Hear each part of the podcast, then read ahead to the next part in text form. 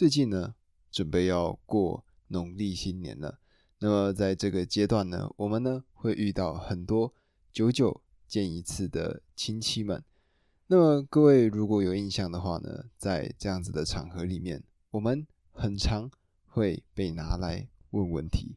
例如说呢，他们就会问说：“哎，什么时候结婚啊？或者哎，什么时候买房子啊？在哪里工作啊？在做什么啊？”然后呢，甚至会在这样子问问题的过程中呢，不小心的把他们自己的孩子现在的成就说溜嘴。哦，那个我家那个哦，怎么样怎么样怎么样？不知道各位对于这样子的画面有没有一点点的熟悉感呢？或者打开现在的社群媒体，其实我们也有类似的概念。我们呢，点开别人的现实动态，在现实动态里面呢。他们在分享他们的生活，他们可能买了一件新的衣服，或者吃了一顿很好的餐点，又或者去了一个很漂亮的地方旅行。而你现在完全什么都还没做到。而这时，你看着这些人，心里开始跟自己说：“我跟他们到底能比吗？”这个批判的声音呢，会一直在我们脑海里回转，一直在我们的脑海里。盘桓，而我们呢，也在这个过程中渐渐的感到迷失。那么，这个呢，就带到了今天第四条规则，也就是跟昨天的自己比，而不是跟今天的别人比。所以呢，其实我们是要比较的，我们也必须比较。但是呢，我们一直以来都比错了对象。那我们比喻一下吧，将我们的生活来做一个比喻。我们呢，其实，在做每一件事情，都像是一场竞赛，因为每一件事情都有它该有的一个标准。同样是做一顿饭，你呢可以把它做到半生不熟，你呢也可以把它做的像五星级饭店里面的餐点一样的美味。因为人的能力或者是结局其实都是不相等，也永远不会相等。而这呢，也造就了各种单一领域。的赢家跟输家，那么我们呢，先来看看所谓“黑白二分”的这个词汇，成功或者是失败。如果你不是成功，是不是就是失败了呢？很多人呢都把这样子的一个思考模式，非黑即白，非胜即败。但是呢，这种二元对立的系统，其实磨灭了这些中间的重大差别。而它也磨灭了多样性这件事情。如果呢，今天世界上只有一件事情要做，那么这件事情想必绝对会有绝对的赢家以及绝对的输家。但是我们的这个世界其实是一个非常非常复杂的体系，在这之中呢，每一个领域都有不一样的人，而你也是最有特色的。你的人生经验没有任何一个人可以复制。就像我自己非常崇拜的一个人，苹果的创办人史蒂夫·贾伯斯，他呢曾经发表的一个演讲，也就是呢去连接每一个你生活中的点，最终呢它会成为一个独立的面，而这个独立的面就是你，唯一的你。但是呢，我们内心的批评者，他呢往往搞错了对象。他呢，将很多不应该放进这之中的事情放了进来。他们会怎么样做呢？首先，我们内心的批评者，他呢会任意选出某个单一领域来做比较，可能是名气或权力。接着，他会把它弄得好像呢只有这个领域才有意义。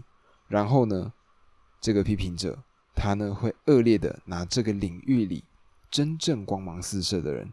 然后把你比下去，最后一步呢可能会做得更绝。他运用你和比较对象之间无法跨越的鸿沟，证明人生根本就不公平。其中呢最为有趣、著名的例子呢，就是 Jordan Peterson，他呢所辅导的一个企业家。这个企业家呢，他总是感到不满足。他呢身价已经过亿美金了，但是他还是觉得一切都不够。他呢，一直觉得他的成就输给了他的室友。那他的室友到底是谁呢？也就是现在的世界首富 Elon Musk。但是这样子来做比较，真的是完全一点意义都没有。这个呢，只是纯粹的去摧毁我们自己的自信心而已。那我们听完了错误的比较方式呢，我们接下来就要来讲正确的比较方式，也就是跟自己做比较。那么跟自己做比较，我们到底应该要怎么做呢？首先，最为重要的是你到底是谁。很多人呢，以为自己知道自己是谁，但其实呢，可能他们根本不了解自己。他书中举例是说，好比你既不是自己的主人，也不是自己的奴隶，你呢无法轻易告诉自己该做什么，强迫自己遵从，就像你无法轻易告诉你的先生、太太、儿子或女儿该做什么，强迫他们服从。你有自己的天性，在你清楚表达自己的价值标准之前呢？必须先把自己视为一个陌生人，然后务必去认识这个人，也就是从旁观者的一个角度重新的来理解自己。那么，透过问完自己这些问题之后，你呢会得到一个你在当下的状态，而我们呢将这个状态设为你的基准点。这个基准点呢，就是你接下来永远再也不会碰到的位置，因为它。是你的起点，想象成这是一座非常巨大的山，而你呢准备攀岩。接下来的你是继续的往上走，所以呢就来到了下一个目标，下一个话题，也就是瞄准。如果要集中目标，我们首先要做的事情是，我们必须瞄准好目标。而神奇的事情是，你瞄准的目标就决定你能看见什么。在书中呢，他们提到了。一段非常著名的心理学实验。这个实验呢，是由认知心理学家 Daniel Simmons 在十五年前所主导的。而这个呢，是他的研究。他研究的呢，是所谓的持续不注意视盲。他呢，让受试者坐在电视的荧幕前面，让他们呢看麦田啊这样子漂亮的画面，并在他们观看的时候，稍微悄悄的转换画面。慢慢淡入一条穿过麦田的路，而且呢，他呢不是偷鸡摸狗的这样乱加，他呢其实是放了一条非常大的步道，足足占据画面三分之一。但是有趣的事情是，观看者经常不会注意到。而另外一个令西蒙斯博士声名大噪的是另外一个实验，这个实验呢非常的具有戏剧性。Simmons 他呢先录制了一段影片，画面里面呢有两支队伍，每个队伍呢各有三个人，其中一队呢穿着白色的衣服，另外一队呢穿着黑色的衣服，两队呢距离摄影机并不远，也不会不容易看到。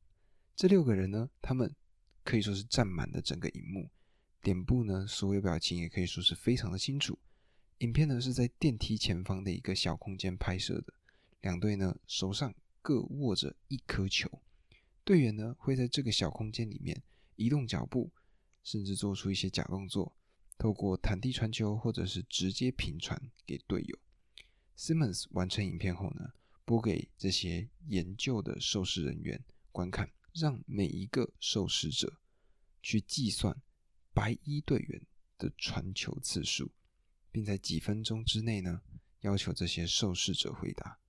而这个呢，最终这些受试者都回答十五次，而这个是正确的答案。而反转就在此处。这时候，Simmons 教授他呢就会问到说：“嘿，各位，你们有看到大猩猩吗？”这是一个多么晴天霹雳的问题。他呢接着就说：“他说各位啊，你们再看一次影片，这一次呢，你们不要去数传球的次数，而就这样，在大约一分钟左右的这个影片中呢。”有一个装扮成大猩猩的人，在几秒钟内以非常轻快的步伐就跳到了这个画面当中，甚至呢停下脚步，开始做那种猩猩捶胸的动作。而就是这样明目张胆的举动，在看着传球次数、计算着传球次数的这些受试人员的眼中，却完全一丁点都没有发觉。各位呢可以去网络上找找看类似这样子的影片，应该会有同样的效果。而背后的原理呢，其实是因为视觉在我们的脑海中是非常非常昂贵的一个感官。我们呢，其实只有非常小块的区域是高解析度的中央窝，这个区域呢，就是眼球最中央、视觉最敏锐的一个部分。它呢，主要的负责是辨识人脸这样的工作。所以呢，如果太多的资讯传进我们的脑海里面，我们呢就会宕机。而大脑呢不想让我们这么做，所以呢就会提前先设定好我们要做的目标。而这个实验呢带给我们最大的启发，就是当我们有一个明确的目标的时候，我们呢可以排除各式各样的万难。往那一个方向迈进，而设定好方向之后呢，接下来我们呢就要来建立目标了。方向是一条固定的道路，接下来我们所有的目标是一阶一阶的阶梯，我们要透过爬这些阶梯才能够走到我们真正想要的位置。但是如果我们一次把阶梯拉得太宽，我们呢可能就悬在半空中，很多动作我们都做不来。所以呢。首先，我们必须要设定的是一个小的目标。那书中呢，他是这样子给我们一个想法的。他说：留神，并且把心思放在四周，包含实质上和心理上的。留意有哪些事让你烦恼或担忧，令你无法自在生活，但你能够也愿意处理。为了找出这种事呢，你可以问自己。三个问题：第一个问题，有什么事情困扰着我？第二个问题，这个问题是我能处理的吗？第三个问题，我真的愿意处理吗？如果其中任何一个答案是否定的，请你改到别的地方去，因为这个目标目前可能太大了。那么我们呢，把目标稍微往下瞄一点点，瞄准到更低。